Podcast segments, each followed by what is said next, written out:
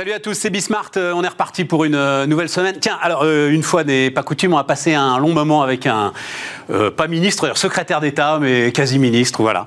Olivia Grégoire qui est avec nous. Pourquoi? Parce qu'en en fait, elle est en charge ou en tout cas, elle s'intéresse, elle travaille à l'un des éléments. Je vous en ai déjà énormément parlé, les plus intéressants du moment. J'ai même vu à droite à gauche que taxonomie sera euh, le mot de l'année 2021. Elle est d'accord, euh, Olivia Grégoire Elle est même contente de l'entendre. Elle est contente de l'entendre. Taxonomie, Kesako, taxonomie. On, va parler de tout ça. On en a déjà parlé hein, ensemble. Donc on va parler de ça, puis pas seulement. Euh, elle est donc, alors elle est secrétaire d'État à l'économie sociale et solidaire, mais par contre on ne parlera pas de l'économie responsable. C'est aussi dans mon titre. Et, en fait, l'économie responsable, ça passe par la taxonomie. Donc voilà, un bon moment avec Olivia. Et puis ensuite, vous avez suivi ça hier, la semaine dernière, des annonces autour de la cybersécurité du gouvernement. Donc c'est euh, pour le coup euh, Jean-Noël de Galzin. Alors euh, lui aussi vous le connaissez, on parle régulièrement avec lui. Il est à la tête d'un groupement qui s'appelle Exatrust. Il essaye de fédérer une offre souveraine française sur la cybersécurité à quoi ça sert, comment ça marche, comment est-ce qu'on va s'en sortir, tout ça. Voilà. Voilà les deux temps forts. C'est parti, c'est Bismart.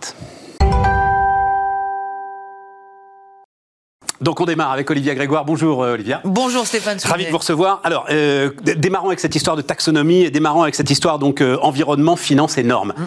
Pourquoi J'ai reçu ici Antoine Cyr, qui est en charge de tout ça pour BNP Paribas. les banques, alors j'ai alors BNP Paribas, Socgen, BBVA, ING, Standard Chartered. Enfin, on est vraiment sur des poids lourds européens qui ont publié ce qui s'appelle PACTA, c'est-à-dire leur propre taxonomie. Pourquoi est-ce que vous considérez que c'est aux responsables politiques euh, de euh, prendre en main ce sujet justement, et là aussi il faut bien euh, cerner les choses, c'est-à-dire l'idée de définir des indicateurs identiques en termes de développement durable, d'environnement, de lutte contre la, le, le, carbone pour toutes les entreprises européennes. Pourquoi est-ce que ça doit être un sujet politique, Olivia? Alors je prendre une bonne minute pour vous répondre. on a le temps, on a tout le temps en fait. Hein. Pas la question, et c'est pas de la flagornerie, elle est posée d'un angle qui est assez innovant et donc je vais, je vais prendre deux minutes. Parce que cette question, en tant qu'ancien entrepreneur, j'aurais pu me la poser écoutant Bismarck. Qu'est-ce que le politique vient encore fourrer son nez? C'est un peu ça. Et non, non, je le dis avec moins de. Non, non, non, non. mais moi, je, pense que c'est une question qui se pose. Et donc, ça fait maintenant trois ans et demi, quatre ans que je travaille sur ces sujets. En fait, on parle ici, vous l'avez dit, Stéphane Soumier, d'une norme. Qu'est-ce qui est en train de se préparer? Aux États-Unis, c'est prêt, et en Europe, à compter du mois de mars, l'ensemble des grandes puissances mondiales sont en train de bâtir une nouvelle comptabilité, pour le dire simplement. Une comptabilité qu'on appelle parfois la performance extra-financière. On peut prendre le même parallèle qu'avec un bilan financier. On a mis deux millénaires à bâtir un bilan financier d'entreprise. Il va nous falloir deux, trois ans, et la taxonomie est une première étape, on va y revenir, pour bâtir un bilan complémentaire qui va venir qui va publier, donner à voir ce que les entreprises font en matière environnementale, sociale et de gouvernance. On parle souvent de développement durable, on parle souvent de RSE ou de CSR en anglais. Retenez ce mot, ESG, la performance extra-financière, ce sont les indicateurs environnementaux, sociaux et de gouvernance. Et dans les années qui viennent, et c'est pour ça que vous avez raison de vous y intéresser, c'est pas pour rien que les grandes banques mondiales et françaises sont sur la balle, dans les années qui viennent, pour mettre en œuvre la transition écologique véritablement, pas dans les blablas et les discours, mais dans les pratiques des entreprises et donc dans les pratiques des investisseurs, des banquiers, des actionnaires, on va bâtir cette nouvelle comptabilité qui va venir aux côtés du financier pour donner une performance globale de l'entreprise. En un mot, aujourd'hui, quand on regarde un bilan, on se demande est-ce qu'une boîte est rentable pas rentable. Aujourd'hui et dans les années qui viennent, on va se demander, au-delà de la rentabilité, est-ce qu'elle est durable? Pas durable. On assiste en vrai à une révolution, c'est-à-dire que de plus en plus, et les acteurs que vous avez cités sont des acteurs qui ont compris ça. Je pense notamment à BNP, mais d'autres acteurs comme Amundi, comme des gestionnaires aussi de fonds. Ah oui, ils sont tous dessus. Toutes les banques françaises sont dessus, vraiment. Pourquoi? Parce que les planètes sont en train de s'aligner sur la planète finance. Vous avez aujourd'hui des consommateurs, des épargnants, des jeunes talents, salariés, qui ne veulent plus venir travailler, investir dans des entreprises qui ont des pratiques environnementales ou sociales qui sont irresponsables. Donc ils ont bien compris, si vous voulez, que cette norme, elle arrivait. C'est pas Olivia Grégoire qui l'a évidemment décidé. C'est en cours, c'est écrit dans la présentation d'Ursula von Leyen sur les, les grands fondamentaux du Green Deal des années qui viennent en Europe. Donc c'est la tectonique des plaques financières qui est en train de bouger pour chercher des actifs plus durables, plus responsables. Les, acteurs financiers sont sur la balle. Et que va faire la puissance publique? La puissance publique, elle joue quand même dans la définition de la norme. Pour simplifier les choses, moi je dis souvent, c'est comme un jeu de société, l'économie mondiale. La norme, c'est la règle du jeu. Et la norme, elle est souvent écrite en écoutant les acteurs. C'est aussi ce que nous allons faire avec des groupes de travail dans les prochains mois pour venir nourrir ces indicateurs. Ça n'est pas nous à Bercy qui allons bâtir ces indicateurs. On va les imaginer aussi avec les personnes concernées, c'est-à-dire les entreprises. Et on va se préparer à une régulation qui arrive avec une norme européenne à compter de 2023-2024, c'est-à-dire demain pour les entreprises. Et c'est pour ça que la puissance publique s'intéresse au sujet, parce qu'il y a un sujet de norme. Vous en faites une question de souveraineté. Tout à fait il a fallu que je plonge dans le sujet. Aux États-Unis. Alors, je vous opposez, là, on est sur Bismarck, on peut, hein, euh, ça. Et vous opposez l'IFRS, donc les normes comptables américaines hum. qui se sont imposées au monde hum. et, on va pas refaire l'histoire, euh, qui ont sans doute une lourde responsabilité dans ce qui s'est passé 2008, 2009, 2010, voilà. Euh, et, et, donc vous dites, il faut pas que les Américains nous refassent le coup de l'IFRS. Bah, je le dis aussi clairement que vous. Ah, c'est vous qui le dites comme ça, hein, je reprends C'est exactement ça. Quand on me demande, mais pourquoi t'en fais un sujet de souveraineté, etc., je prends ce parallèle avec IFRS. Effectivement, au début des années 2000, l'Europe a décidé de déléguer la norme comptable aux Américains. C'est la norme IFRS. Et vous voyez, 2018, 2019, nous pleurions tous à chaudes larmes, notamment sur vos plateaux, parce que vous y êtes toujours intéressés, quand Vigeo est passé sous pavillon américain. Tout ça, ça n'est en fait que la Vigeo, c'est agence de notation euh, ISR, l'une des premières d'ailleurs, peut-être même la première montée par Nicole Nota. Par une grande dame, tout à fait. Nicole Nota. elle avait eu 15 ans. Elle avait une intuition très tôt. De dingue. Mais quel dommage. Je me souviens très bien, je ne comprenais rien à ce qu'elle racontait. que cette agence de rating, d'évaluation soit passée aujourd'hui sous pavillon américain. Je vais vous donner. C'est là où il y a un sujet. Je vous donner Antoine Cyr vous dit, Antoine Cyr vous dira, euh, Olivia, euh, non, il faut que ce soit une question universelle. On ne peut pas partir dans un combat politique sur ce sujet-là. Alors, si on part comme ça, c'est sûr qu'il vaut mieux directement prendre la norme américaine. Et je vais vous donner des exemples. Et je travaille souvent avec Antoine Cyr. Moi, je vais dire quelque chose d'un peu plus euh, affiné. Je pense qu'il est indispensable que nous ayons une norme européenne sur l'extra-financier. Et je pense tout aussi indispensable que cette norme fonctionne bien avec la norme américaine et fonctionne euh, de façon fluide et pas forcément en opposition. Mais je ne, et je pense que l'administration Biden et l'arrivée de l'administration Biden fait aussi changer les choses de façon positive.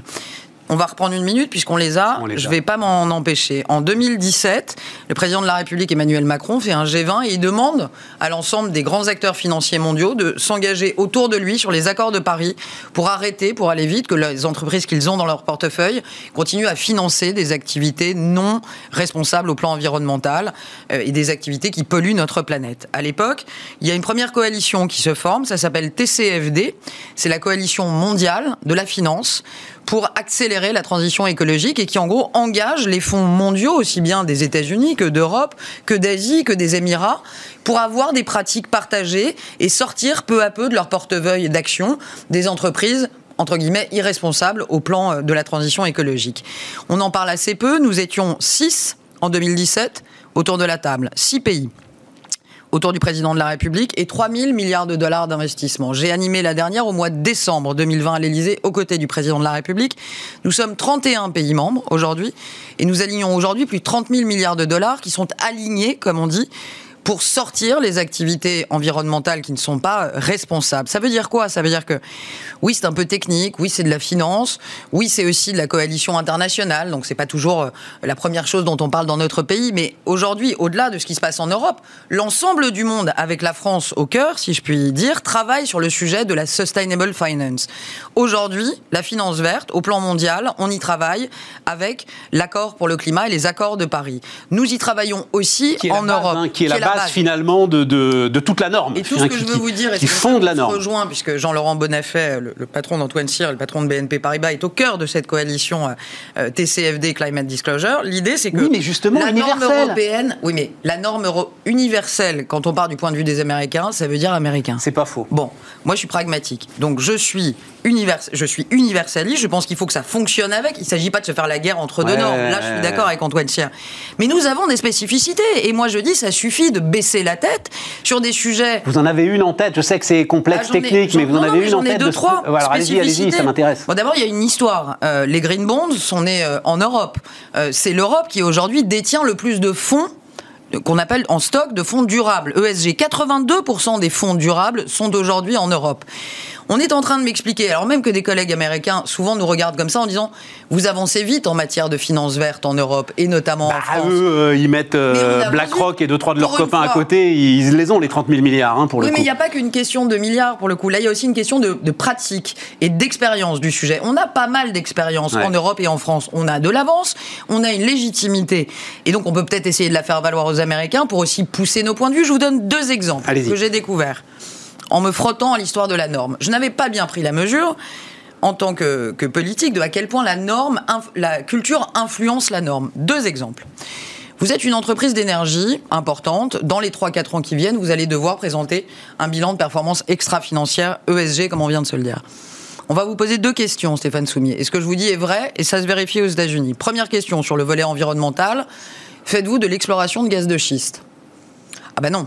Puisqu'en Europe, en l'occurrence en France, la loi l'interdit. Ok, la norme américaine posera la question du schiste, puisque c'est culturellement autorisé aux États-Unis.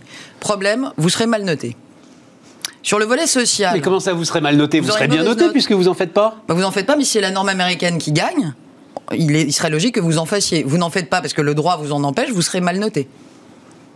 Et on continue. Diversité ethnique. Oui, alors mais là, alors c'est, une autre question. Ben, on reviendra sur. La... Alors, mais non, mais allons-y tout de suite. Ah bah, le euh, recensement aux États-Unis, vous êtes euh, euh, un citoyen. Question nom, prénom, race. Il y a des quotas et des statistiques ethniques aujourd'hui dans l'extra-financier américain. Nous ne pourrons pas le faire en France. Ça n'a pas vocation à exister les quotas de diversité ethnique et ce, sujet des, de la diversité ethnique quantifiée. c'est un sujet. C'est pas grave. Si c'est la norme américaine qui passe, les boîtes françaises seront mal notées.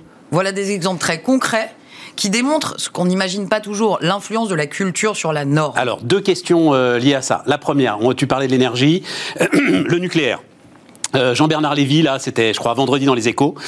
Il est assez inquiet finalement de ce qui est en train de se passer parce que euh, globalement, il s'inquiète de ce que ces nouvelles normes ferment la porte au financement finalement euh, du nucléaire.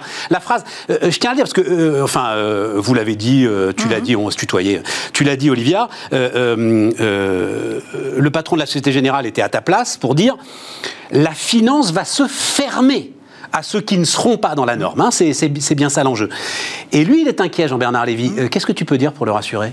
Il y a le nucléaire ou il n'y a pas le nucléaire dans la nouvelle taxonomie européenne? Il y a le nucléaire dans la taxonomie européenne. Et je pense que la meilleure façon, mais je pense qu'il ne m'a pas attendu pour Jean-Bernard Lévy de ne pas trop s'inquiéter, d'échanger directement avec la commissaire en charge, Mayred McGuinness, avec qui j'en ai parlé pas plus tard que le 15 décembre dernier. Il a des relations compliquées avec la Commission européenne. Eh bien, les ministres sont là pour essayer peut-être de les améliorer. C'est un appel, euh, et je me permettrai peut-être de le contacter à la suite de cette émission. Je crois que c'est normal d'appréhender, mais il ne faut pas jouer à se faire peur. Et je comprends l'inquiétude de Jean-Bernard Lévy. Aujourd'hui, il n'y a pas d'inquiétude à proprement parler sur la taxonomie. D'abord, vous dire une chose sur la taxonomie, il y a, l'enjeu, c'est de voir comment euh, les activités euh, économiques impactent euh, notre bien commun et les fondamentaux. Donc vous avez l'eau, la biodiversité, l'atténuation et l'adaptation au changement climatique, l'économie circulaire et la pollution. Sur, en fait, cette taxonomie, elle s'applique à sept macro-secteurs L'idée, c'est de couvrir 93% de l'activité économique euh, en Europe. C'est pas anodin. Donc, dans un premier temps, les premiers indicateurs vont arriver et vont être mis en place. C'est en cours, mais ça n'est pas avant fin 2022-2023. Et le sujet du nucléaire est un sujet d'attention toute particulière, notamment de Clément Beaune, avec lequel j'échange sur le sujet. Pas d'inquiétude. Je comprends que ça puisse euh, interroger, mais je crois qu'il faut aussi atteler et en parler très simplement avec les commissaires européens qui ont bien pris la mesure de l'inquiétude française. L'autre sujet, c'est la confusion des agendas finalement, mhm. qui vient bien avec euh, ton histoire de statistiques ethniques. Et, trois, quatre priorités, euh, ça veut dire pas de priorité. Pourquoi est-ce qu'on fait pas à fond sur le carbone, point à la ligne parce que le reste, à la limite, les fonds d'investissement se débrouillent. Mais, ESG. Oui, d'accord, mais justement, euh, est-ce que c'est efficace d'avoir cette confusion des agendas? D'abord, franchement, il y a un truc qui me frappe. Euh, on est en France, on est quand même dans un des pays dont et parfois il nous est arrivé par le passé de le critiquer, on peut l'avouer, dont la législation sociale, dont le code du travail, dont la protection sociale est la plus puissante quasiment au monde. Bon. Je peux comprendre qu'on appréhende ces histoires d'indicateurs, mais c'est quand même bizarre que la France, qui est un des pays les plus protecteurs au plan social, appréhende les indicateurs sur le volet social. Quand on a la participation, l'intéressement, les taux de formation que nous avons dans notre pays, Franchement, ça sert à rien de s'inquiéter outre mesure. C'est une question d'efficacité, moi. Enfin, mais le problème, D'ailleurs, j'ai pas vu que les entreprises s'inquiétaient particulièrement. Hein, pour le coup, c'est ma pomme. Hein, elles sont assez souvent inquiètes et interrogatives sur des indicateurs qui vont leur être peu ou prou imposés. Oui, mais je crois qu'elles en ont vraiment envie, elles en ont besoin. il y a une chose qui est certaine, c'est qu'il n'y a pas que les grands qui en ont envie. Moi, je mène des ateliers ah avec des petites et des ETI. Les ETI sont pas en reste. Mais pourquoi? Parce que ça fait aussi des années. Moi, je faisais de la RSE et du développement durable avant. Ça fait 25 ans, 30 ans pour certaines, qu'elles ont des pratiques hyper responsables. Et c'est là le, nerf de la guerre. Donc ça vous permet de les valoriser. C'est quoi l'intérêt de, petits patrons de TI dans les territoires qui ont des chaînes de production qui ont été refaites à 100% pour pouvoir être plus responsables, plus décarbonés et qui n'y voient aucun intérêt dans leur retour sur investissement? Rien. Non, mais Donc c'est pour ça que c'est intéressant. Décarboné, oui. Mais oui, mais le reste, ça. Oui, mais enfin, moi je j'ai cru comprendre et j'admets que le business a mis du temps à le comprendre. Je crois pas eux tout seuls. Je veux dire, mais, on l'a vu, on l'a vu avec la taxe carbone. Moi, j'étais au premier rang quand Édouard Philippe euh, était au Parlement et qu'on a vécu cet hiver 2018 difficile. Je ne crois pas, pour le dire très simplement, que la transition écologique puisse se faire sans considérer le volet social et le volet de la gouvernance. Le volet social, il va avec. Je ne crois pas à l'écologie qui irait à front renversé au, plan social. Donc, je peux entendre, et d'ailleurs, il y a des députés comme Bénédicte Perrol qui travaillent. acceptabilité finalement des efforts qu'on va demander à chacun. Bah, c'est aussi la phase euh, égalité sociale des actions. C'est-à-dire que décarboner, euh, c'est bien. Le faire en respectant ses salariés, voire peut-être en engageant plus les salariés, comme certains de nos syndicalistes éclairés, comme Laurent Berger le propose pour le coup, qui soit partie prenante aussi de ces décisions, pourquoi pas. Il y a d'ailleurs beaucoup de boîtes qui le font euh, déjà. Et je crois qu'il ne faut pas séparer le volet E, environnemental, du volet social et de gouvernance. Sinon, on va faire quelque part une révolution uniquement environnementale qui aura fait fi de tous les aspects sociaux. Et je pense que d'ici 10-15 ans, ça deviendra un, maxi problème. Donc, je pense que c'est une approche équilibrée. On peut avoir des, des spécificités, des focus, je dirais, sur le volet environnemental pour aller peut-être plus vite et encourager plus sur le volet environnemental. Ça, ça peut s'entendre. Mais je crois qu'il faut avoir une approche équilibrée. juste pour euh, conclure ce sujet, enfin, la vraie mesure qui euh, mettrait tout le monde d'accord, c'est un bon vieux prix du carbone. Oui. Euh, à l'échelle européenne déjà. Oui. C'est hors d'atteinte, inimaginable. Je crois, pas. je crois pas que ce soit hors d'atteinte et je crois pas que ce soit inimaginable. Et je crois que c'est dans les, priorités des années qui viennent, mais des absolues priorités. D'accord. C'est indispensable. Mais, dans les années qui viennent, c'est pas suffisamment avancé pour qu'on puisse euh, avoir un calendrier en tête. Je j'en rêve que ce soit un peu plus avancé. Je crois pouvoir affirmer la volonté du président. Maintenant, il faut qu'on soit suivi. Et puis, il n'a échappé à personne que légiférer sur ces sujets en pleine pandémie, c'est aussi un sacré challenge. Mais le président l'a dit, euh, le souhaite, et moi, je pense que l'Europe d'aujourd'hui est capable de le faire. Et là aussi, vous voyez, on a des boîtes françaises, je vais pas les citer parce que bon, mais qui n'ont pas attendu la régulation pour le faire. Pourquoi il ne faut pas les citer? Parce qu'après, je peux les citer. On, citer, on peut citer euh, Kering, on peut citer euh, d'autres boîtes, mais par exemple Kering a un bilan euh, carbone et elle a pris son pari. Marie-Claire Daveux, hein, qui dirige ce sujet chez, chez Kering, ils ont ils ont pricé, ils ont mis un prix sur la tonne de carbone qui sera peut-être pas le bon prix au final, mais au moins ça permet de faire l'exercice. C'est redoutablement intéressant. Alors bah, ça va nous amener à.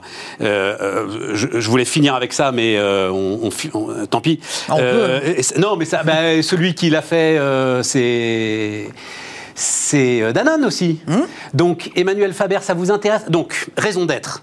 Alors je veux dire, euh, cette semaine on va parler du Bitcoin aussi, euh, les amis. Alors il y a deux trucs, j'ai toujours pas compris à quoi ça servait. C'est Bitcoin et raison d'être. Raison d'être, j'ai toujours pas compris à quoi ça servait. J'adore. Non mais c'est vrai, hein, j'ai pas compris. Et, donc, mais Emmanuel Faber, ça vous intéresse C'est ce qui est en train de se passer, ces tensions autour visiblement de cette histoire de raison d'être avec des actionnaires? Je suis pas sûr que ce soit uniquement autour de la raison d'être, même si je comprends que la raison d'être peut avoir euh, euh, bon dos. Euh, mais je crois que c'est surtout un sujet interne, un sujet de performance économique et un sujet de gouvernance. à cette heure, il vous a pas échappé que Bercy ne s'était pas exprimé, que le conseil d'administration s'est passé, je crois, la semaine dernière, et que les reproches qui devaient être faits à Emmanuel Faber par leurs actionnaires ont été faits. Mais je suis pas vraiment sûr, et pour aller plus loin, c'est pas tant la raison d'être, c'est qu'il est en plus société à mission. C'est, qu'il Oui, c'est ça, il va au bout du truc. C'est l'autre truc que vous devez pas comprendre si vous comprenez pas la raison d'être. Dans le bout du truc, mais j'y reviendrai. mais le bout du truc, c'est le fond de pérennité. Si, Olivia, en fait, société à mission, je comprends. Bon. Parce que là, les gars se mettent. Alors, il y a un comité de mission, suivi de mission, etc. C'est un truc de dingue. Voilà. Et vraiment, c'est un, truc, de oblige. Euh, il se trouve que j'en ai discuté avec le secrétaire général de Danone, qui est en charge de mettre ça en place, hein, euh, l'ancien secrétaire général de la SNCF. Bon, c'est quand même très très lourd en termes de gouvernance, une société à mission quand c'est au niveau du CAC 40. Voilà. Alors que raison d'être, vous vous retrouvez avec une collection de phrases lénifiantes Alors, euh, dont d'ailleurs la patronne de Sodexo a eu euh, le courage, d'une certaine manière, de dire je comprends pas non plus à quoi ça sert. Pas tout seul. Hein, Alors, eh ben, écoutez, comme j'ai présidé cette loi et que j'ai toujours pas la langue dans ma poche, je vais vous dire ce que j'en pense. La raison d'être, c'est le premier étage. La société à mission, le deuxième et le troisième étage, parce qu'il y en a un, c'est le fonds de pérennité économique. Vous savez, ces fonds où on peut sortir jusqu'à 35% de son actionnariat. C'est l'inverse d'un fonds d'investissement, pour le mettre à la disposition de causes dites d'intérêt général. C'est le modèle un peu de Pierre Fabre, hein, qu'on louait il y a quelques années, qu'on loue toujours, mais qu'on n'avait pas rendu possible en France. Ça, c'est la troisième marche de ce que nous avons fait dans la loi Pacte. La raison d'être, c'est la première marche. Cette première marche, déjà, elle est évidemment moins engageante que la deuxième, et c'est le début du parcours.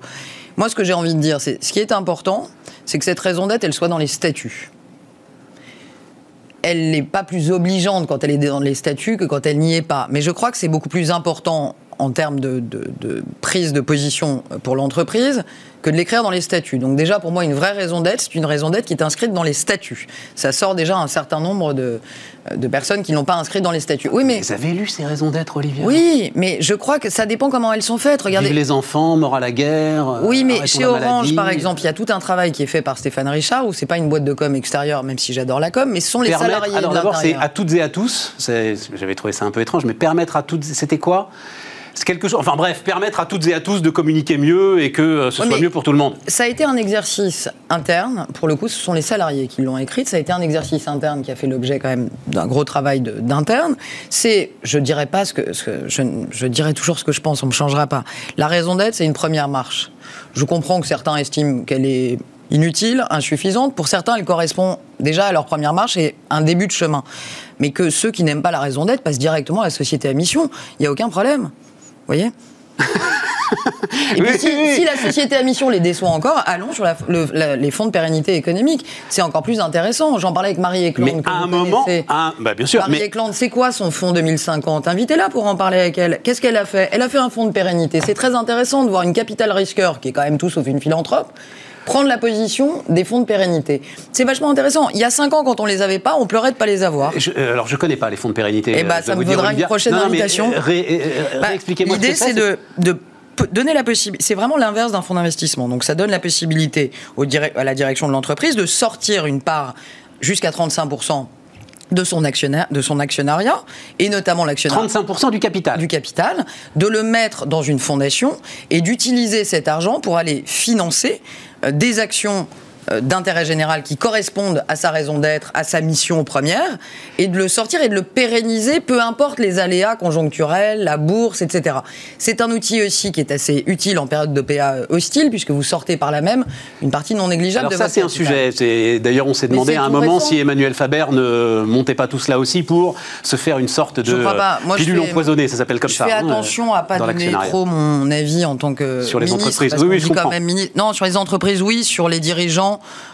euh, moins. Je fais attention au sujet de gouvernance. Là, on est sur un sujet de gouvernance. Et je voudrais aussi dire une chose, euh, c'est que l'important, c'est que qu'on soit société à mission euh, ou pas, l'important, c'est que la société soit aussi bien gérée. Le fait d'être une société à mission ou d'avoir une raison d'être ne vous empêche pas d'être performant et rentable. Ça n'affaiblit pas la rentabilité à un moment. L'ensemble de... Je crois absolument pas. Ah, vous êtes catégorique et déterminé là-dessus. On fait, il faut faire autre chose que mais... politique. Moi, j'y crois. Voilà, j'y crois et je pense que c'est très jeune. Vous voyez, pour un. D'abord, on m'avait dit ça marchera jamais. alors, je veux surtout pas, à la limite, faudrait qu'on. faudrait dire qu'on arrête d'enregistrer parce que je veux surtout pas que aller chercher une petite phrase ou n'importe quoi, ça m'intéresse. Si jamais il s'avérait que la première entreprise à mission du CAC 40, en l'occurrence Danone, euh, euh, coûte sa place à son dirigeant, voilà, on va dire ça comme ça. Ah, ce sera, embêtant pour l'ensemble du dispositif. Ce sera un mauvais signal pour la présidente de Pacte que je suis, et ce sera un mauvais signal pour les sociétés à mission, oui. Moi, j'assume. Donc, c'est pas une petite phrase, mais j'assume totalement euh, euh, ce que vous dites, et c'est pour ça que je, je pense qu'il faut aussi décorréler. Société à mission, ça veut pas dire société de philanthropie. Société à mission, ça veut dire être aligné sur la mission qu'on a définie. Ça n'empêche en rien d'être performant. Ouais, et, mais ça veut dire que les actionnaires qui sont en désaccord tant pis pour eux. La mission, elle est définie. Ils savent exactement où ils mettent les pieds quand ils investissent. Ça, c'est bien résumé. C'est ça. C'est bien résumé. Un peu comme une commandite, d'une certaine manière. Voilà. C'est-à-dire, vous ne pouvez pas après reprocher à la gouvernance d'être ce qu'elle est, à partir du moment où c'est affiché. On n'est pas dans une raison d'être qui n'est pas dans les statuts, on n'est pas dans un truc, entre guillemets, que d'aucuns pourraient traiter de fumeux. Oui, c'est vrai. On est sur un engagement solide, tangible et qui oblige, vous l'avez dit, comité de parties prenantes, audit externe pour vérifier l'alignement avec la mission.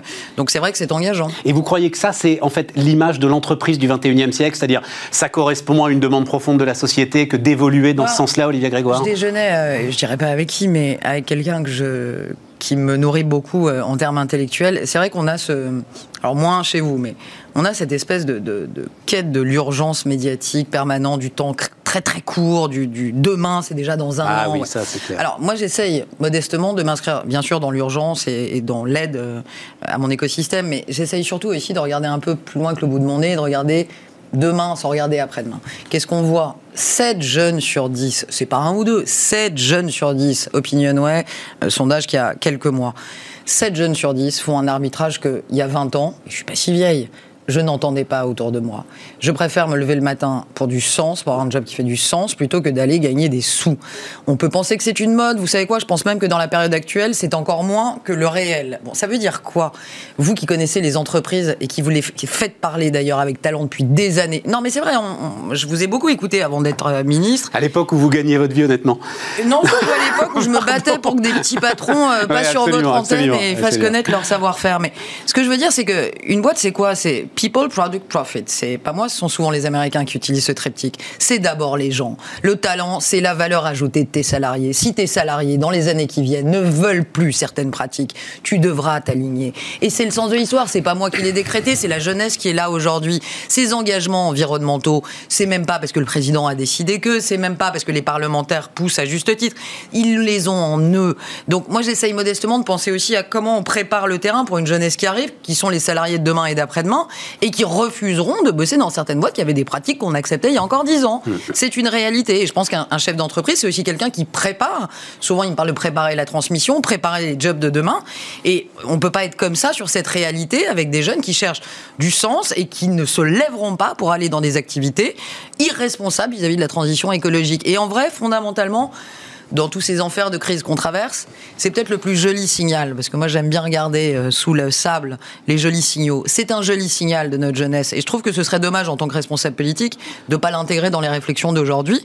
Et c'est pour ça que pour certains, ça paraît très loin, ce que je dis, mais pour d'autres, et notamment les plus jeunes, et les entrepreneurs engagés notamment, euh, ils ont une trentaine d'années, ils montent des boîtes qui sont rentables, ils font des levées de fonds, ils partagent la valeur, ils partagent la gouvernance dans l'entreprise et ils ont de très bons résultats.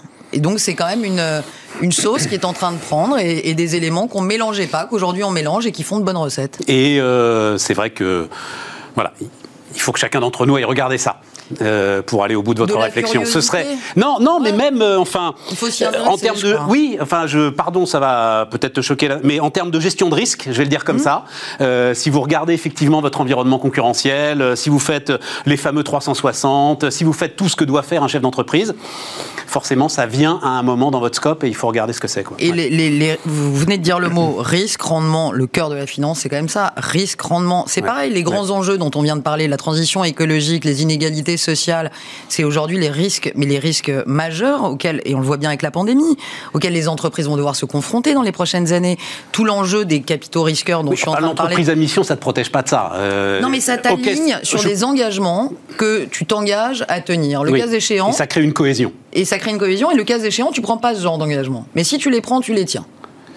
Euh, bah, dernier point justement. Alors euh, pour le coup un peu en marge, mais on a le droit de faire un peu de politique parce que c'est un truc que je ne comprends pas, euh, Olivia. c'est l'histoire du RSA jeune. Mmh.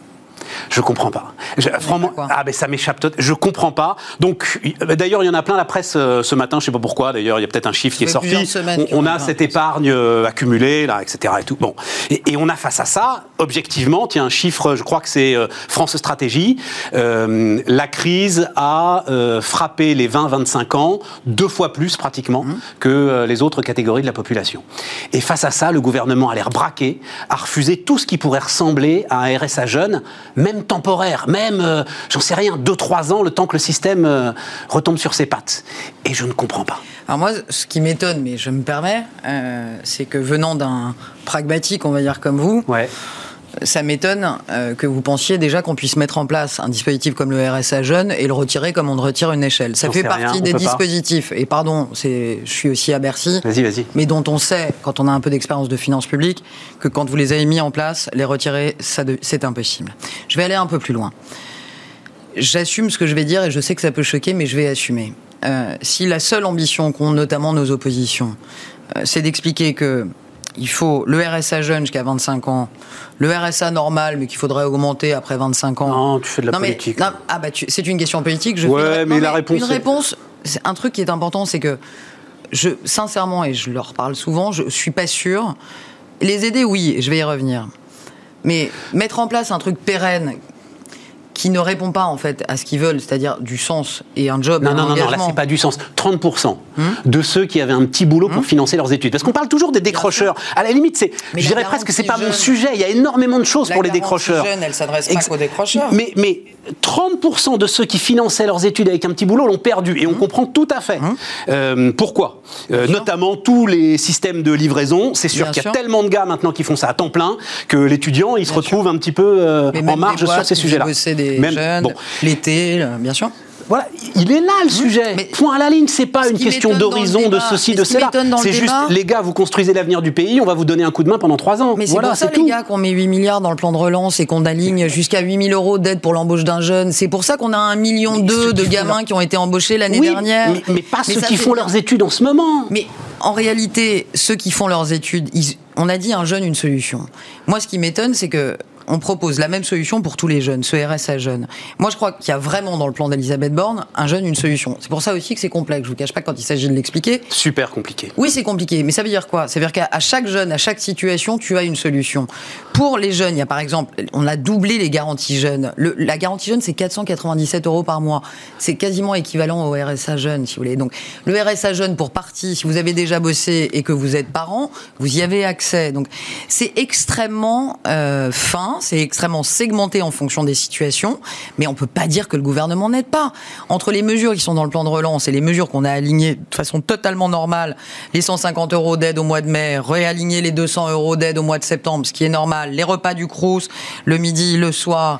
Repas on a hein. aligné l'ensemble de, ces dispositifs pour faire en sorte que chaque jeune, en fonction de sa situation, euh, trouve une réponse. Donc je J'entends que ce serait peut-être plus facile, ça je peux l'entendre, de dire RSA jeune pour tout le monde, ça je l'entends. Mais je ne crois pas, un, qu'on ne fasse rien. Je crois qu'à chaque situation, on essaye d'apporter des solutions. Et je maintiens que je pense que la meilleure solution pour les jeunes, c'est notamment ce qu'on fait avec le plan, euh, le plan jeune, les aides qu'on aligne. Enfin, moi, Mais le vrai truc, c'est que vous avez peur de ne pas pouvoir retirer le. Parce que je crois dans ces situations-là, moi j'aime bien cette phrase, il faut assumer l'effet d'aubaine quand même de temps en temps. pour protéger tout le monde, il faut assumer l'effet d'aubaine. Mais vous avez peur de ne pas pouvoir retirer général, le truc. Il y a, y a effectivement un effet d'aubaine euh, majeur et ceux qui disent non euh, ne vous disent pas la vérité. Mais je suis d'accord avec ça, mais il faut l'assumer. c'est que je crois, pour l'avoir entendu de la bouche même du président et du Premier ministre, je crois qu'il y a un sujet sur le fait que aller les chercher pour les accompagner plus vers l'activité, vers les petits boulots, vers l'engagement, le service civique, etc. Oui. Euh, partir, comme le dit parfois le président, sur quelque chose de, qui relèverait de, la facilité qui consisterait à arroser tout le monde de façon indifférenciée, je ne crois pas que ce soit l'esprit de ce gouvernement. Voilà.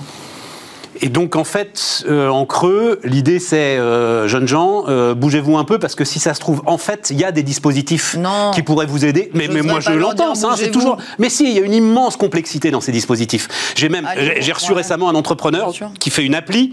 Pour, lui pense que à peu près la moitié des dispositifs sociaux, enfin la moitié de ceux qui auraient droit à un dispositif social ne le mais touchent pas. Mais il a raison. On dit 30% sur les aides sociales des plus fragiles d'entre nous. Mais, mais même les pas plus fragiles, à la limite, c'est hum y aller et essayer de voir s'il n'y a pas un dispositif qui pourrait vous aider. Que je regarde moi dans l'économie sociale et solidaire, on a aussi des applications euh, euh, web très pratiques qui permettent, en tapant ta situation, de savoir tout ce à quoi tu as droit, parce qu'effectivement, on appelle ça le non-recours. C'est un vrai fléau, à la fois dans l'économie sociale et solidaire. J'ai moins de 1% du fonds de solidarité qui a été pris par les associations moins de 1% du fonds de solidarité qui a été pris par les associations. On a 14 milliards d'euros, que moins de 200 millions d'euros. Elle représente quoi? 14-15% du PIB, je crois, à peu près, l'économie sociale et solidaire Elle représente surtout 1,8 million de salariés. Je veux dire, c'est un, Français sur 10 est salarié dans une association. Mais donc, oui, mais donc euh, chômage partiel, enfin ils ont pris. elles ont grillé leurs fonds propres, mais pourquoi elles vont pas chercher le fonds de solidarité Parce qu'on a pensé dans un premier temps que ça allait passer vite, et donc on a cramé ses fonds propres, et on a demandé un PGE, on a cramé son PGE, on s'est dit on peut s'en sortir sans le fonds de solidarité, ou alors on s'est dit de toute façon c'est pas pour moi, ce sera pas pour les assos, autocensure qu'on retrouve beaucoup chez les jeunes et chez les femmes. Je vais même pas la tenter, de toute façon c'est pas pour moi. Et en ça, c'est un vrai problème. Et sur l'appli, moi, ça m'intéresse de savoir l'entrepreneur qui, vous a, qui, parle de ça. C'est un vrai sujet. On a un énorme sujet chez les jeunes les plus fragiles d'entre nous, sans parler de l'autocensure qu'on a aussi parfois chez les mères de famille, par exemple, qui sont en galère et qui, psychologiquement, n'ont même pas envie d'aller demander de l'aide parce que c'est difficile aussi d'aller demander de l'aide. Merci. On se euh, sorte vite de cette galère, c'est la meilleure des réponses. Et que la croissance soit au rendez-vous. Oui, mais vraiment, le, je pense qu'il y a un problème quand le, quoi, le fameux quoi qu'il en coûte euh, s'arrête euh, à 25 ans. Voilà. Moi, je ne pense pas que le quoi euh, qu'il en coûte se soit arrêté entre 18 et 25 ans. La preuve en est. C'est pas une bataille que de milliards, mais le quoi qu'il en coûte, il est là dans le plan de relance. Après, le quoi qu'il en coûte, c'est, si vous m'autorisez le jeu de mots, et je m'en excuse par avance, mais c'est pas non plus n'importe quoi. Olivia Grégoire était avec nous sur euh, Bismart, les amis. Et donc on continue avec Jean-Noël de Galzin qui est avec nous, le patron de Walix. Salut euh, Jean-Noël. Euh, Walix est aussi euh, Exatrust, hein, je le disais tout à l'heure, c'est-à-dire ce, ce, hum, cette fédération française de la sécurité numérique. Fédération française de la sécurité numérique, tiens c'est pas mal ça. ça pourrait être du sauvetage nautique aussi, FFSN. c'est que tu as. Bah, mais, oui voilà, c'est un groupement. C'est Bon, annonce donc série d'annonces à laquelle tu assistais d'ailleurs du président de la République République à la fin de la semaine dernière, 1 milliard d'euros jusqu'en 2025. Alors, truc, donc toi tu diriges Walix, hein, euh, et, on va en reparler d'ailleurs, euh, qui s'intéresse euh, particulièrement à la gestion des identités, hein, c'est la brique gestion des identités et des accès dans la sécurité numérique. Amener le chiffre d'affaires de la filière française, donc je, ce que j'ai lu, hein, c'était 7 milliards d'euros en 2019, à 25 milliards d'euros le plus vite possible, enfin j'imagine. Ouais. Enfin, c'est dire, c'est, enfin, il a beau dire ce qu'il veut, le président de la République, mais enfin, c'est pas lui. Non, mais euh, il a d'abord des muses. Eh ben, le, levier, en fait, euh, il faut avoir à l'esprit qu'on est, euh, c'est pas faute de l'avoir dit, on est sur une mine d'or, en fait. on, je crois qu'on a raté l'Internet des GAFAM, on a raté la première mine d'or, hein, celle des, des pionniers, en fait. Mais euh, l'économie des plateformes, hein, globalement. L'économie des plateformes, les réseaux sociaux, bon, et le, une forme de B2C, même si le B2C va évoluer avec les nouveaux services. Mais là, ce qu'on est en train de voir apparaître, c'est l'internet industriel. C'est l'internet qui va porter tous les robots qui parlent entre eux, nos automobiles connectés, nos moyens de transport, nos systèmes de santé, tous les objets connectés qu'on va utiliser tout le ce qu'on appelle le e-gouvernement ou les territoires, les villes intelligentes, tout ce monde-là va générer des données extraordinaire. Et tout ce monde-là va représenter des plateformes des usines digitales, des systèmes informatiques, de la cybersécurité pour contrôler et gérer le risque à l'intérieur de tout ça, et des interfaces et des équipements nouveaux. Et ce sont des gisements d'industrie, de, croissance considérables, considérables. Et nous, pour le moment, il faut avoir à l'esprit que nous n'y faisons quasiment rien. Ce seront des gisements de croissance si jamais il y a la sécurité qui va avec. Oui, alors, la sécurité. Donc là, non, il faut juste. Oui. Euh, parce que, en fait, d'une certaine manière, cette conférence de presse, enfin, ces annonces du président de la République, ils viennent après une série d'attaques. Enfin, l'ensemble des entreprises aujourd'hui communiquent sur une série d'attaques, dont la plus importante a touché les États-Unis. Là, je parle sous ton contrôle, hein, j'ai noté ça. Euh, voilà, et c'est surtout, en fait, un logiciel de supervision. C'est quoi d'ailleurs un logiciel de supervision? C'est le truc qui monitore ton système en fait en temps réel? Exactement. Qui voit ce qui, ce qui se connecte, euh, les entrées, les sorties. Qui s'appelle les... Orion. Oui. Et ce logiciel lui-même a été infecté. Et il se trouve que ben, quoi, les trois quarts de l'Amérique travaillent avec ce logiciel y compris Microsoft. Donc là, pour, pour le coup, tu te retrouves avec un virus au cœur du sein des saints. Oui. Euh, et c'est ça l'électrochoc. Ben, c'est l'électrochoc dans la mesure où bon, on s'aperçoit que le, numérique est totalement interconnecté euh, un petit peu partout. Et donc il suffit d'avoir accès, enfin on va dire, il suffit d'attaquer au bon endroit pour avoir accès à beaucoup de choses. Oui, mais les fournisseurs de logiciels, quand tu achetais un logiciel, jamais tu pouvais imaginer qu'il était infecté. C'est un truc de dingue. Ils reposent tous sur les mêmes systèmes. C'est-à-dire, la plupart des applications reposent, ou les applications où nos systèmes bureautiques ou de collaboration reposent sur Microsoft Windows et maintenant Microsoft Azure, qui est depuis des années et des années euh, une, une, plateforme très attaquée dans laquelle il y a quelques failles euh, qui sont mises à jour et qui permettent, une fois que vous rentrez sur ces systèmes-là, eh ben d'aller infecter, d'aller se répandre sur l'ensemble des systèmes qui, qui reposent dessus, si vous voulez. C'est comme si vous voyez... Ah, euh, on voit parfaitement. Voilà, vous avez ce qu'on appelle... Mais est-ce qui se passe Mais d'ailleurs, tu es au cœur de tout ça. Oui. Là, aujourd'hui, enfin, il se trouve qu'on en parle assez régulièrement. On a une émission même consacrée à ça sur Bismart qui s'appelle Smart Transfo, oui. avec euh, l'agence Lozam. Il se passe que l'ensemble des fonctions de l'entreprise aujourd'hui sont en train de se digitaliser, oui. avec un tas d'éditeurs de logiciels qui amènent des solutions passionnantes. Hum. Mais si les gars commencent à se dire, mon Dieu, telle, telle, telle solution risque d'être infectée, hum. et en la chargeant dans, euh, j'en sais rien moi, euh, l'ensemble de mon système de comptabilité par exemple, je vais ouvrir la porte aux hackers ça alors, va tout freiner. Alors, alors, attention, il y a deux manières de répondre à, cette, à cet enjeu-là, en fait. Il y, a il y, a une manière qui est de dire on utilise les produits des autres, il faut au minimum qu'on mette nos propres moyens de contrôle et qu'on contrôle l'accès aux données, qu'on trace, qu'on identifie les utilisateurs, qu'on contrôle les accès aux applications, qu'on filtre les applications, qu'on ait des tableaux de bord ou qu'on gère des données pour savoir en temps réel tout ce qui rentre, tout ce qui sort. Ça peut être relativement fastidieux. C'est indispensable à court terme si on veut gérer le risque cyber dans un monde numérique qu'on utilise mais qui ne nous appartient pas, qui est ce monde des industriels américains les grands euh, fournisseurs de plateformes. De l'autre côté, il va y avoir un gros travail. C'est ce que j'appelle depuis des années, on en a parlé à plusieurs reprises, c'est ce qu'on appelle le security ou le privacy by design. C'est-à-dire que désormais, qu'on prend conscience que la cybersécurité fait partie intégrante d'un numérique qu'on va appeler soutenable à long terme,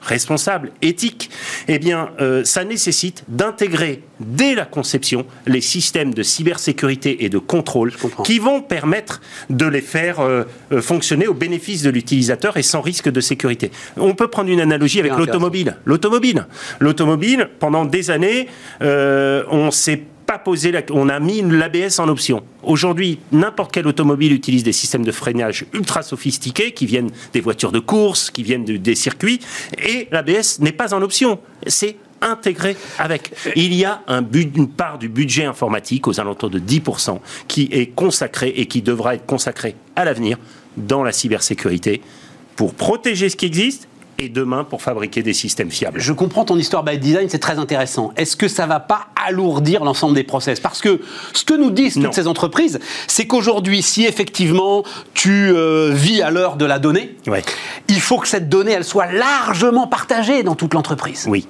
Oui, mais on n'a pas de données. On, euh, on, il suffit d'héberger les données, j'ai envie de dire, sur des systèmes qui soit capable de gérer euh, les données en fonction de nos règles, c'est-à-dire gestion de risque euh, de traitement des données, le RGPD, le fameux règlement général sur la protection des données, la traçabilité à l'intérieur des données. Mais là, je parle plus en interne de l'entreprise. Hein, oui, euh, alors, après, alors après, c'est vrai qu'il y a un sujet qui est la, sensibilisation, la formation des gens. De toute façon, bien souvent, les questions de sécurité, elles viennent du bon sens. SolarWind, dont on parlait un instant. Donc SolarWind, la console, le créateur de ce logiciel Orion qui a infecté la, la console Orion, on s'aperçoit que le mot de passe qui était utilisé, c'est SolarWind 1, 2, 3. Voilà, c'est tout. on peut mettre les meilleures technologies qui soient, si on ne les voilà, si on ne les utilise pas correctement, eh bien, euh, mais ça aurait changé quelque chose s'ils bah, avaient eu euh, ZenX Rec, euh, je sais pas quoi. je, vais donner les mots que te sortent Google, tu sais. quand Google te sort des mots de passe, je dis mais les mecs, arrêtez. Le nom de mon chien, le nom de voilà. Mais c'est vrai, c'est un réflexe normal parce que c'est. Ça aurait changé quelque chose s'il avait eu un mot de passe sophistiqué. Il existe aujourd'hui des systèmes pour gérer les mots de passe à la place des humains. Nous, nous fabriquons par exemple ce qu'on appelle des password vault ou des coffres-forts à mots de passe. On met ça dans une organisation, ça s'appelle un bastion. Mettez ça dans une organisation. Toute personne qui va se connecter à une application, un équipement, une base de données, va demander l'autorisation à ce, ce coffre-fort automatique, en fait, qui agit comme un, un, pilote des accès et qui va faire les accès sur les équipements et, les applications. Tu as le droit, t'as pas le droit. Si tu as le droit, je te donne le mot de passe. Alors lui, lui et, non, je donne pas le mot de passe. Je mets le mot de passe moi-même. Ah oui, c'est moi qui Donc, personne ne connaît le mot de passe, plus personne ne connaît les mots de passe à part le coffre-fort à mot de passe. Et le coffre-fort à mot de passe, quand il va dialoguer avec les applications, bah lui, il utilise un mot de passe que n'importe quel humain ne pourra jamais retenir puisqu'il parle de machine à machine. est inviolable, euh, les hackers ils vont pas rentrer. On ne doit jamais dire il faut rester. le, bastion. Le bastion. C'est pas mal ça. Voilà, oh, il y a un côté Saint-Malo un peu. Dans les hein, vieux côté, voilà. C'est le côté un peu corsaire. Ouais, voilà. tout à fait. on, est, on reste des hackers informatiques, mais on travaille on va dire, de manière éthique et pour le service du bien. Bon, mais donc ça veut dire que l'ensemble de ceux qui réfléchissent aujourd'hui, et c'est la grande prise de conscience quand même, hein, liée à la pandémie, à une digitalisation accélérée de leurs activités, oui c'est d'abord la sécurité en fait. C'est avec la sécurité. On ne peut pas faire l'un sans l'autre. Si vous, oui, mais t'as dit d'abord. C'était quoi le, terme que tu as employé Par conception, par, conception. Voilà, par design. Ah ben, oui, vous savez, c'est ça. Il y a quelques années, je me souviens, j'avais travaillé avec une société de conseil très connue sur la place de Paris, côté, qui travaillait pour une marque automobile italienne. Et on réfléchissait à la voiture connectée, le prototype de la voiture connectée pour le Paris Motor Show. Et euh, je me souviens à cette époque, c'était il y a 3 ou 4 ans la voiture, elle sort à la fin, et on dit Ah là là, est-ce qu'on a protégé les données? On rajoute les systèmes de cybersécurité pour protéger une automobile connectée, et on se rend compte que le modèle économique ne fonctionne pas. Patatras.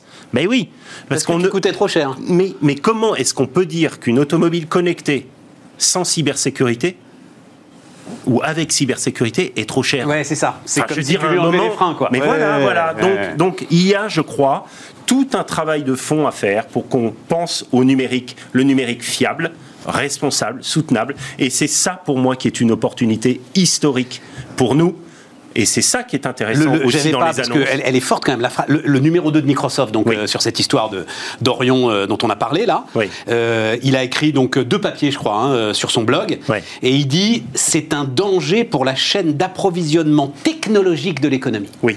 Ben, elle est puissante cette phrase quand même. Hein. Le gars, il se dit, il y a, en fait, il y a une sorte de pacte de confiance qui est brisé et qui peut faire très peur à tous les chefs d'entreprise. Voilà, tout, tout, cela est interconnecté. Donc, si vous avez un maillon de la chaîne qui effectivement est particulièrement un maillon, euh, un équipementier, si je puis dire, qui euh, faillit dans cette, dans cette chaîne. Alors que vous vous y attendez absolument pas. C'est pas ça que vous protégez. Mais vous, vous protégez vos accès extérieurs. en fait. Attention, parce que moi je me souviens il n'y a pas si longtemps de ça, certaines grandes boîtes de services ou de conseils qui ont été attaquées euh, des gens comme Altran, Sopra, Capgemini ou autre. Et euh, c'était un petit peu un sujet, c'était pas un sujet exactement sur ce logiciel-là, mais il y avait ce sujet à un moment donné d'avoir une chaîne de confiance, tout un tas de systèmes interopérables à l'intérieur d'une organisation pour avoir des consultants sur le terrain qui utilisent le mobile.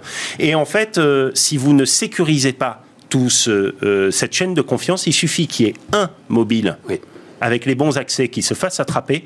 Et ensuite, l'acte de piratage informatique consiste à récupérer les mots de passe, les accès qui sont à l'intérieur, et rebondir d'équipement en serveur, en application, jusqu'à aller au cœur du système, là où on a envie de récupérer des données, ou prendre la main sur une chaîne de télé, par exemple. Donc, et ça marche même pour un sous-traitant, en fait. Vous pouvez même en fait attaquer la grande entreprise on a intérêt, à travers, on, a, intérêt, à travers un de ses sous-traitants. Bah, c'est la base des attaques informatiques. On commence bien souvent là où une entreprise a été acquise, là où une entreprise a des on va dire des failles, des risques, c'est le plus petit maillon de la chaîne.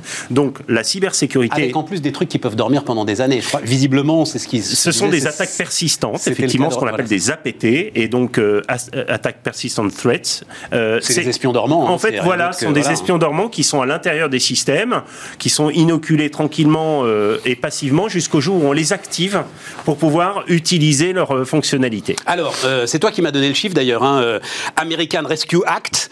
Donc, ils mettent 10 milliards de dollars sur la table, les Américains. 10,2 milliards exactement.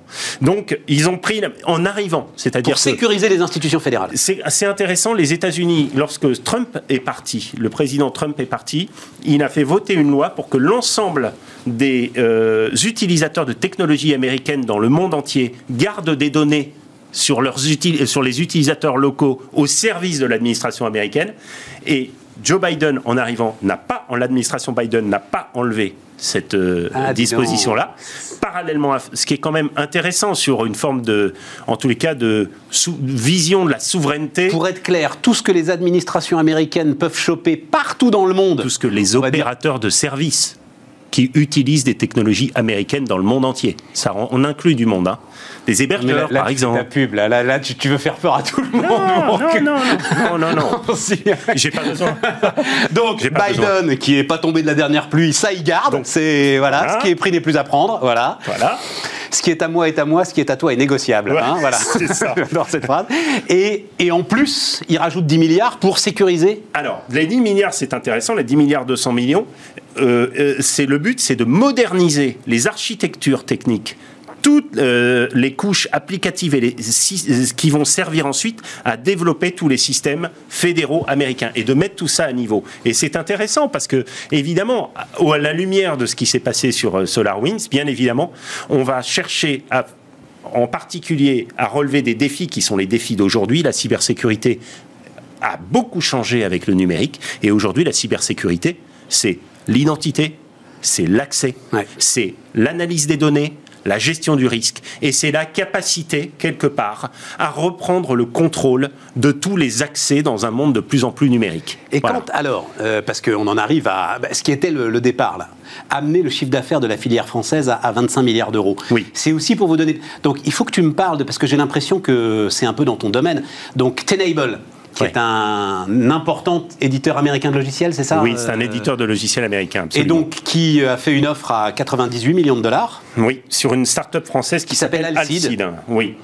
Et qui m'a l'air de faire un peu ton job aussi, non? S'intéresse à l'identité des personnes qui ont accès à un fichier? Alors, eux, ils s'intéressent à ce qu'on appelle l'Active Directory Server, c'est-à-dire justement ce dont, un petit peu ce dont on parlait avant dans l'affaire euh, euh, SolarWinds. C'est l'annuaire dans lequel sont toutes les identités et les règles d'accès euh, des utilisateurs dans un réseau informatique. Donc dans toute entité euh, qui utilise des technologies Microsoft, il y a un Active Directory Server. Et effectivement, les compétences sont assez rares, particulièrement en dehors des États-Unis, euh, justement, puisque c'est Microsoft est américain et que l'écosystème est beaucoup aux États-Unis. Et il y a peu d'entreprises qui ont ces compétences-là à un tel niveau. Et donc, effectivement, nous travaillons dans des domaines très comparables. tout à fait. Et euh, donc, Alcide, c'est une société que nous connaissons bien, qui a été montée par deux anciens de l'Agence nationale de la sécurité du système d'information, euh, et qui sont euh, des sociétés qui, ayant des savoir-faire assez euh, experts, euh, euh, répondant à des besoins d'expertise d'aujourd'hui, avec des ressources qui sont difficiles à trouver, il se crée une forme de rareté et que l'on vient chercher dans le monde entier pour équiper les différentes entreprises. Et ce qui est important à entendre avec cette affaire, c'est quoi?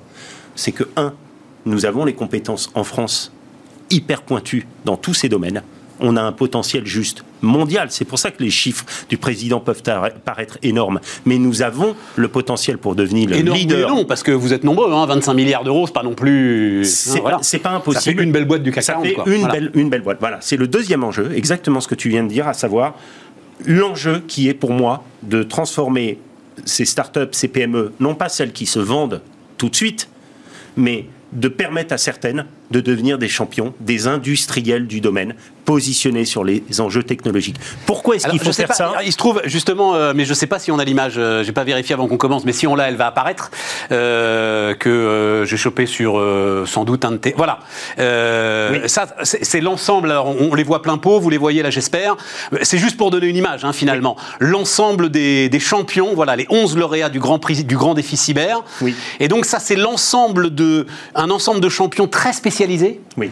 Alors, ce sont, ce sont des, des champions euh, de l'innovation française en matière de cyber, avec tout un tas de start-up, de PME, et puis il y a le laboratoire, le LETI, euh, qui sont effectivement positionnés sur des domaines technologiques. Alors, euh, Mailing Black, euh, c'est euh, Mailing Black. On va laisser regarder, mais, mais ce, sont, ce sont des sociétés qui sont positionnées sur des enjeux de sécurité, de la messagerie, des transactions, l'identité, l'accès, différents sujets, et qui vont euh, qui, ont le qui vont développer des outils d'automatisation, d'industrialisation de, euh, ces de ces innovations pour les mettre au service du plus grand nombre. Et effectivement, c'est d'abord, je suis particulièrement heureux parce que sur 11 de ces lauréats, 7 font partie d'Exatrust, ce fameux groupement euh, qui regroupe les pépites de Géné de cesse de, de, le ah bah, dire. Et puis parce que ensuite, dans ces entreprises-là, pas l'image parce que dans ces entreprises-là, dans ces entreprises il y a effectivement ces futurs champions. Oui, mais dis donc,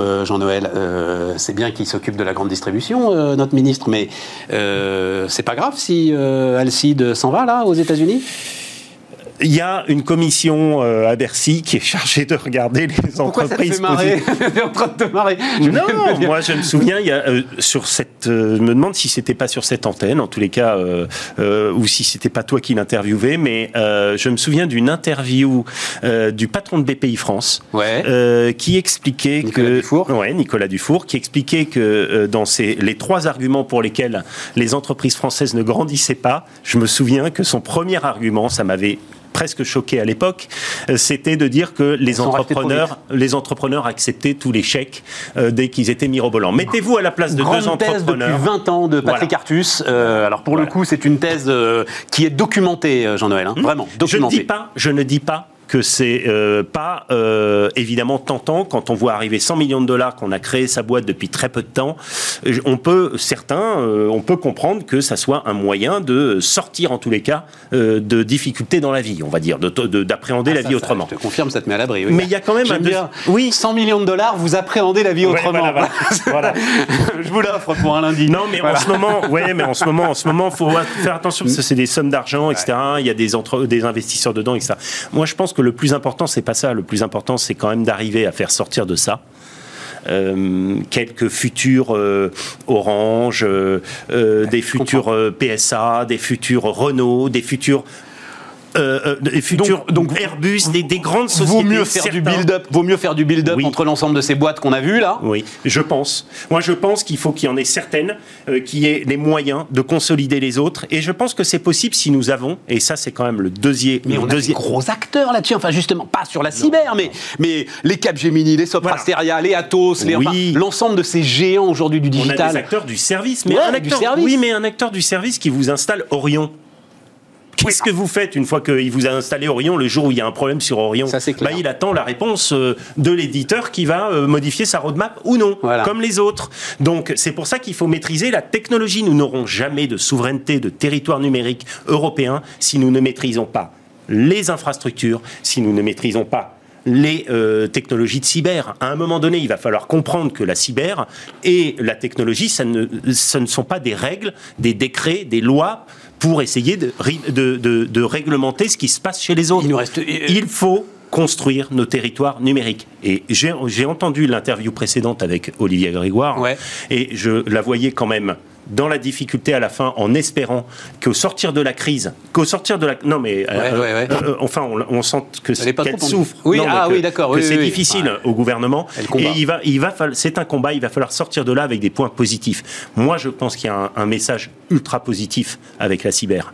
C'est que le numérique et la cyber, le numérique et la cyber, c'est les emplois de demain il y a des potentiels d'innovation fabuleux, Ça, de, de, réussite fabuleux. Il va falloir des, endroits, des, des, investissements dans ces sujets-là pour faire émerger une industrie sur ces sujets-là qui nous permettent d'offrir à nos jeunes, d'offrir aux gens demain euh, des métiers qui correspondent aux réalités d'aujourd'hui et qui font rêver. Jean-Noël de Galzin, le patron de Walix, était euh, notre invité sur Bismarck. Les amis, on se retrouve demain.